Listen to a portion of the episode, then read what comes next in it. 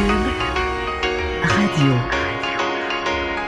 Cube, Cube Radio. Le retour de Mario Dumont. Deux heures d'info. De 15 à 17. Il provoque et remet en question. Il démystifie le vrai du faux. Mario Dumont et Vincent Dessureau. Le retour de Mario Dumont. Et bonjour tout le monde. Bon lundi, bon début de semaine, bonne année 2020. Bonjour Vincent. Salut Mario. Tu sais que notre publicité n'a pas été vraie depuis quelques semaines maintenant. C'est vrai. Avec Mario Dumont et Vincent Dessureau parce que tu Ça fait depuis la fin novembre qu'on n'est pas réunis. novembre. Parce que tu as vu l'Asie. J'ai vu l'Asie pour la première fois. T'as aimé l'Asie? Oui, j'ai adoré, particulièrement le Japon, là, faut dire. Mais t'avais une fascination pour le Japon. C'était dans, quand, ça peut être dangereux en voyage quand Oui. tu idéalises trop un pays, la cuisine. Tes attentes sont dans le plafond, tu peux être déçu. là. Oui, c'était mon inquiétude. Et finalement, euh, pas du tout. Puis c'est surtout parce que, tu sais, des fois, l'idée que tu te fais d'un pays, ouais, mettons, j'imagine, je suis pas allé en Égypte, mais on dit, ah, les pyramides. Puis là, t'arrives aux pyramides. Je sais que t'as la pyramide, mais tu tournes partout autour. C'est un immense stationnement. Puis t'as la grosse ville juste à côté. Puis tu dis, OK, bon, T'as des vendeurs de Camelot, ça a l'air que tu peux pas regarder les pyramides. T'as des gens qui te vendent de la cochonnerie, puis Exact. des petites pyramides en plastique. que dis, OK, je vais avoir ma photo belle en enlignant pour pas que je vois trop que je suis dans une foule remplie de monde. Mais, tu sais, l'expérience est pas là.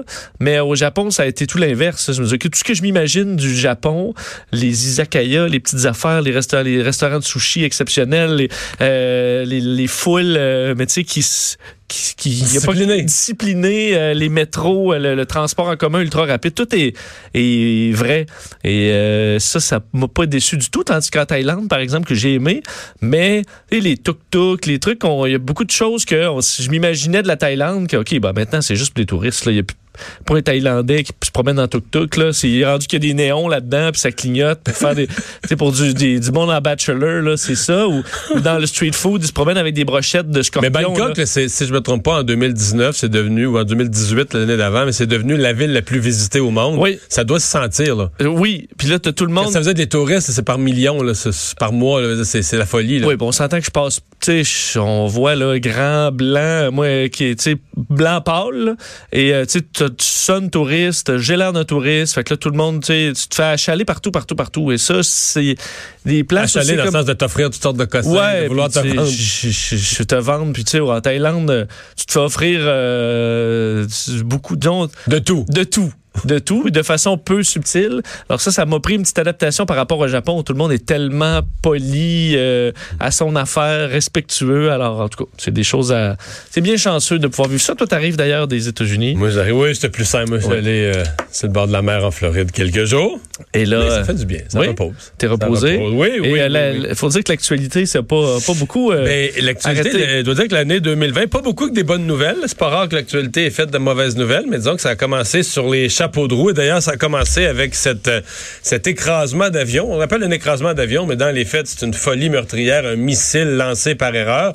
Et là, il y a le Bureau de la sécurité dans les transports qui a fait un point de presse il y a environ une heure, confirmant là, ce qui avait déjà été dit, vont participer à l'enquête. Oui, vont participer à l'enquête, mais.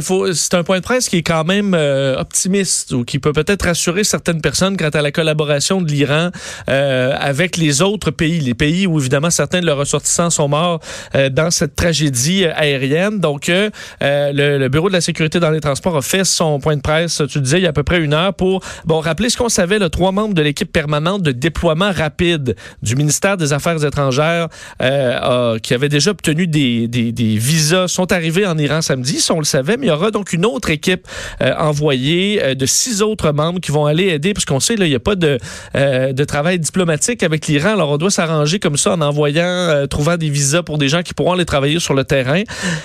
Et deux enquêteurs du Bureau de la sécurité dans les transports seront envoyés, en plus d'une équipe d'enquêteurs spécialisés en téléchargement et analyse de, d'enregistreurs de données de vol.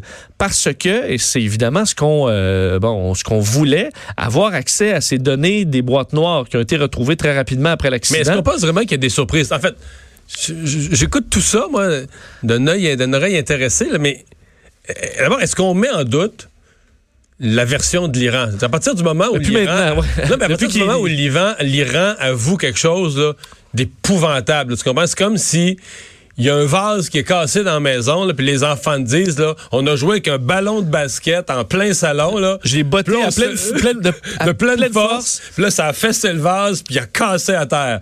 Tu continues-tu l'enquête? Ça a tellement l'air, c'est tellement gros comme aveu, mais là, les Iraniens disent, que notre force armée, là, a pris l'avion civil avec des passagers dedans, il l'a pris pour une menace militaire, puis il a envoyé un missile, puis il l'a descendu. Puis il, il avoue, là, il y a un employé qui a pesé sur le piton, puis il n'y avait pas la confirmation, les communications n'étaient pas fonctionnelles, fait qu'il a, a pesé sur le piton sans trop être ça, puis il a tué du monde. Une fois que ça c'est avoué, je veux dire, euh, on pense-tu que ça cache d'autres choses ou je sais? Ben, t'as raison que le ton qu'on avait au début, là, alors que l'Iran niait, d'ailleurs, ils ont nié avoir nié, là, ça, on va, on va y revenir, mais. Ouais, ils disent qu'il n'y avait pas toute l'info, là, ils attendaient des Euh, données dire, militaires. Il disait c'est scientifiquement impossible que ce soit nous. Euh, évidemment, ça a changé rapidement, mais je comprends que le discours au début, là, à ce moment-là, c'est de dire ben, il faut, on faut avoir accès Oui. au- parce qu'on veut prouver que vous mentez, mais là, dans la mesure où effectivement, tout porte à croire que c'est l'Iran. D'ailleurs, les, même les photos euh, le, le prouvent en quelque sorte, et même juste des tests de substances, là, on dit sur des même les morceaux calcinés, on va retrouver des traces d'explosifs très rapidement. Alors, est-ce qu'on a vraiment besoin d'avoir accès à une grande analyse des données de vol dans la mesure où ce qu'on va voir, c'est l'arrêt pratiquement de, des données de vol réguliers pour ensuite. Il s'est pas quand, passé ça a pété, grand-chose. quand ça a pété, le- le- le- On comprend que le vol allait bien, puis à un moment donné, il y a eu une bombe, ça a explosé. Alors, euh, enfin, un missile. Alors, effectivement, est-ce que l'accès est si important? Mais ça montre quand même l'ouverture de l'Iran, probablement parce qu'ils étaient acculés au pied du mur. Ben, en fait, non, mais, ouais, mais la vraie ouverture de, de l'Iran, c'est parce que s'il y avait une enquête à faire, ce serait sur l'armée. Sur les procédures, sur le comment, euh, qui a parlé à qui, quel général a donné l'ordre l'ordre d'envoyer un missile. ou- Et là, faudrait que tu rentres dans les ordinateurs de l'armée, dans les procédures de l'armée, dans les protocoles de l'armée iranienne. Hmm. Penses-tu qu'ils vont laisser les Canadiens rentrer là-dedans? Jouer dans leur radar anti-aérien, non. Ben, c'est ça. C'est pour ça que je trouve qu'il y a un peu, on fait un peu des ballons. C'est-à-dire qu'on monte, on, on monte un succès ou un intérêt pour aller faire une partie de l'enquête qui n'est pas contestée. là, tu comprends? Pour aller vérifier. Bah, tant mieux. On va, c'est pas de la transparence. jamais- on va aller confirmer. Ben oui. Ben oui, c'est bien ça. C'est bien un missile. C'est bien ça. Mais une fois qu'on va confirmé ça, la vraie enquête qu'il y aurait à faire sur l'incompétence de l'armée iranienne, sur l'irresponsabilité peut-être de certains dirigeants de l'armée iranienne, ils te laisseront jamais. Ja- Il va falloir que tu prennes la version que l'Iran va te donner. Là. Ils te laisseront jamais rentrer pour aller faire des, vérifications de la sorte. faire quand même entendre un extrait euh, donc du bureau de la sécurité dans les transports, la représentante qui parle euh, de euh, justement de ce, protocole qui semble être suivi par l'Iran pour l'instant avec ce partenariat qui va permettre au Canada d'aller même un petit peu plus loin et d'aller euh, d'avoir accès vraisemblablement aux boîtes noires. Pour ce qui est de cette enquête, je veux être très clair à ce sujet. Nous ne connaissons pas encore l'étendue exacte de notre participation. Toutefois, j'aimerais souligner que jusqu'à présent, le bureau d'enquête de l'Iran a réagi conformément aux protocoles internationaux. De plus, il y a eu des signes précurseurs qui laissent croire que l'Iran permet au BST d'assumer un rôle plus actif que ce qui est normalement permis. Par exemple, l'Iran a invité le BST à participer au téléchargement et à l'analyse des enregistreurs de données de vol et de conversation dans le poste de pilotage. Parce que ce qui va être politiquement, me semble, le travail à faire, ça, c'est de mettre. Ce que, je, ce que je pense que Justin Trudeau aurait dû faire dès le départ un peu plus, c'est de mettre de la pression pour du dédommagement. Là. Dire là, vous avez- on comprend ce qui s'est passé, vous avez fait une erreur euh, tragique, grossière, inacceptable. Ben, vous allez sortir le chéquier, puis vous allez d'un reconnaître que c'est des familles canadiennes, nous aider à Ouais, les parce que rapatrier, ça- ça, c'est un beau puis donner bordel, des hein. millions. L'Iran ne reconnaît pas la double citoyenneté. Donc, un Iranien qui vient au Canada obtient la citoyenneté canadienne. Nous autres, au Canada, on dit, il n'y a pas de problème. On a ton passeport canadien, puis tu gardes ton passeport iranien. Mais du point de vue du gouvernement iranien, ce passeport canadien n'a pas de valeur. Eux, ils reconnaissent pas la double citoyenneté. Donc, à trois exceptions près, selon ce que je comprends, il y en a juste trois qui sont considérés, comme- parce qu'ils n'ont pas d'autres passeports, qui sont considérés comme des Canadiens. Les 54 autres victimes que nous, on appelle ici victimes canadiennes, c'était des gens qui avaient les deux nationalités, donc des Iraniens d'origine, raison pourquoi ils étaient retournés dans leur pays durant le temps des fêtes. Et donc, ces 54 personnes-là, l'Iran les considère comme des locaux, des citoyens iraniens pour lesquels il n'y a pas de... Il n'y a aucune urgence à rapatrier les corps ou il n'y a pas de... Il n'y aura pas d'aide dans ce sens. là. Non, non, non. C'est des Iraniens. Pour eux, c'est des Iraniens. Et là, ce que l'Iran réclame de toute façon, c'est d'eux-mêmes faire tous les tests. Ça, je les comprends un peu. Là. Tu veux pas te tromper, te mettre à envoyer des corps en Ukraine ou en Afghanistan, puis c'est pas la bonne place. Mais là, il f- donc, exemple, il faut que les familles trouvent une source d'ADN, que ce soit une brosse à cheveux ou quelque chose, pour l'envoyer en Iran pour que là, eux puissent faire les tests d'ADN pour dire, OK, mais ça, c'est bien le corps, là, on reconnaît l'ADN, c'est bien le corps d'un tel, ou les, restes, je sais pas, je sais pas dans quel état sont les, les corps dans une carlingue qui a, qui a explosé. Non, c'est a pas tous en un morceau. Ben, c'est ça. Mais avant qu'ils euh, retournent aux familles euh, les corps, il va falloir qu'il y ait ces tests-là. Ça se fera pas, cela, ça se fera pas en trois jours. Là. Donc, juste ça, pour les familles, pour le processus du deuil, c'est un beau bordel. Mais C'est pour ça que Justin Trudeau qui aurait répété et répété l'enquête, l'enquête, faut avoir une enquête. puis Mais est-ce que c'est c'est- c'est- est-ce que c'est tant ça qui est important à l'heure actuelle, plutôt que rapatrier les corps à leur famille et de les dédommager en disant ben vous allez payer, puis ces, ces familles-là n'auront pas à à, Ouais. à- avoir de problèmes à être dédommagés pour ce drame-là. D'ailleurs, euh, il y a des problèmes hein, parce qu'en Iran, il y a des manifestations euh, de- depuis quelques jours à la suite de tout ça qui euh, accusent le gouvernement d'avoir menti dès le départ, ce que le gouvernement nie d'ailleurs. Et en termes de euh, suite des choses au niveau politique, euh, c'est euh, une réunion qui est prévue jeudi à Londres euh, des pays qui ont des ressortissants qui étaient dans cet avion-là, dont l'Ukraine, évidemment, le Canada, la Suède, l'Afghanistan, le Royaume-Uni. Euh, réunion donc euh, jeudi qui euh, où on va essayer de de préparer une stratégie dans le but de dédommager, de faciliter les choses. Alors, euh, François-Philippe Champagne, le ministre des Affaires étrangères, sera présent jeudi à Londres pour cette rencontre.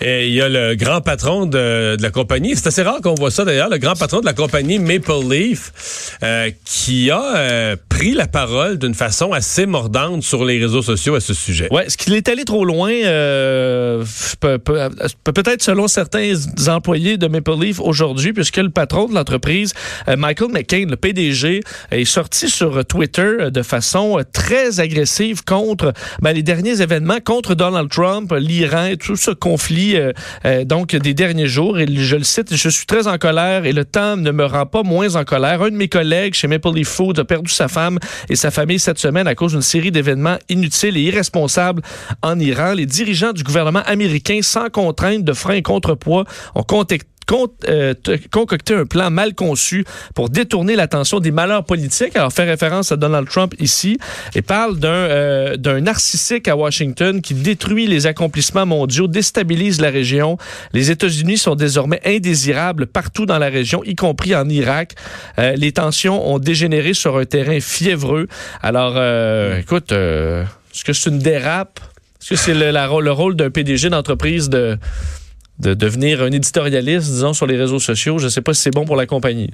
C'est là le problème. C'est que si tu es dans l'esprit que le président d'une compagnie est d'abord et avant tout une compagnie qui a des actions, ben, est d'abord et avant tout pour les actionnaires, je- objectivement, je pense pas que ce soit bon pour la compagnie. là. De se mettre le gouvernement non plus. de se mettre le gouvernement américain à dos.